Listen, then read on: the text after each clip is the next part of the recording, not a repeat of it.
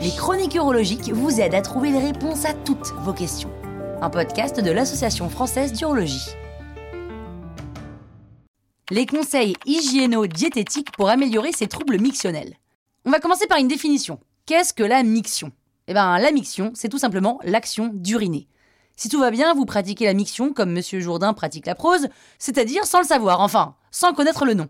Mais il se peut aussi que vous ayez des troubles de cette miction, surtout si vous avez plus de 50 ans, puisque c'est à partir de cet âge que ces problèmes arrivent fréquemment. De quels problèmes on parle? Eh bien, il existe plusieurs troubles mictionnels et l'un d'eux peut vous concerner. Le premier, c'est le besoin de faire des pauses pipi plus souvent.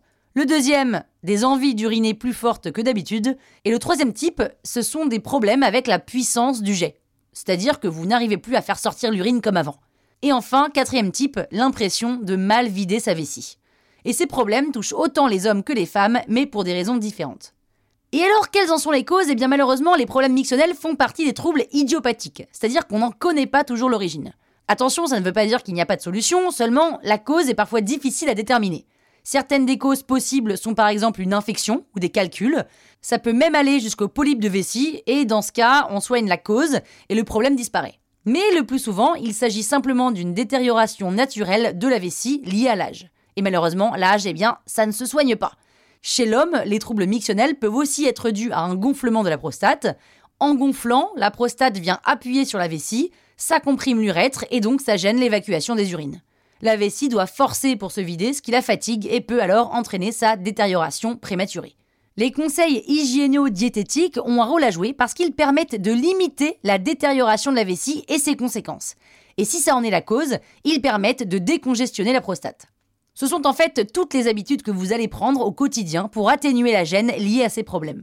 Même si ça ne paraît pas forcément très scientifique, certaines des règles que les urologues recommandent sont toutes simples, donc faciles à mettre en place.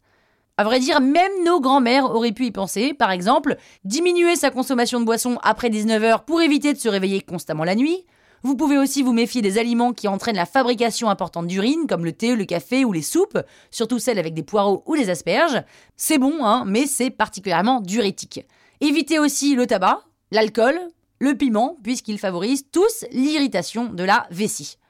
Je sais, c'est pas toujours facile de savoir si ça marche ou pas. Comment est-ce qu'on sait si on va plus aux toilettes cette semaine euh, que la semaine d'avant?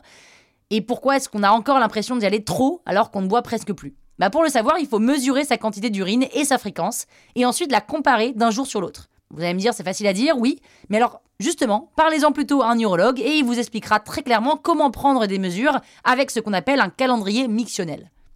Votre urologue et votre médecin vont aussi pouvoir vous rassurer, parce qu'avoir un trouble mictionnel n'est pas grave en soi. C'est gênant, mais c'est pas grave. Ça se déclenche généralement petit à petit, avec le temps, et s'il n'y a pas de gêne au quotidien, il n'y a pas d'urgence à consulter, mais parlez-en tout de même à votre médecin. Et tant qu'il n'y a pas de complications, vous n'aurez pas besoin de traitement particulier. En revanche, si un problème survient de manière rapide et brutale, par exemple une impossibilité totale d'uriner, là il faut consulter assez rapidement parce qu'il peut y avoir un blocage urinaire, une infection ou même un polype de vessie. Même si l'âge, on l'a vu, est un facteur important dans l'apparition des troubles mictionnels, il y a certaines habitudes qu'on peut prendre assez jeunes pour les éviter. En l'occurrence, ne pas se retenir. Surtout, ne vous retenez pas. Ça peut paraître difficile chez les femmes, parce que franchement, aller faire pipi dans les toilettes sales, ça fait pas rêver, mais se retenir de trop et trop souvent peut entraîner des problèmes sur le long terme. Tout comme de pousser pour faire pipi le plus vite possible. Alors mesdames, on ne se retient pas et on laisse faire la contraction de la vessie, et elle est là pour ça. Le sport et l'activité physique quotidienne sont aussi des facteurs favorables pour éviter les troubles mictionnels. Et puis il y a aussi la consommation d'aliments antioxydants, comme les fruits rouges, les tomates l'été ou encore le jus de grenade. Si malgré ces précautions, vous voyez apparaître des signes de troubles urinaires et que vous êtes gêné dans votre vie quotidienne, parlez-en. Votre urologue, il est là pour ça. Voilà pourquoi ça vaut le coup de consulter un urologue régulièrement.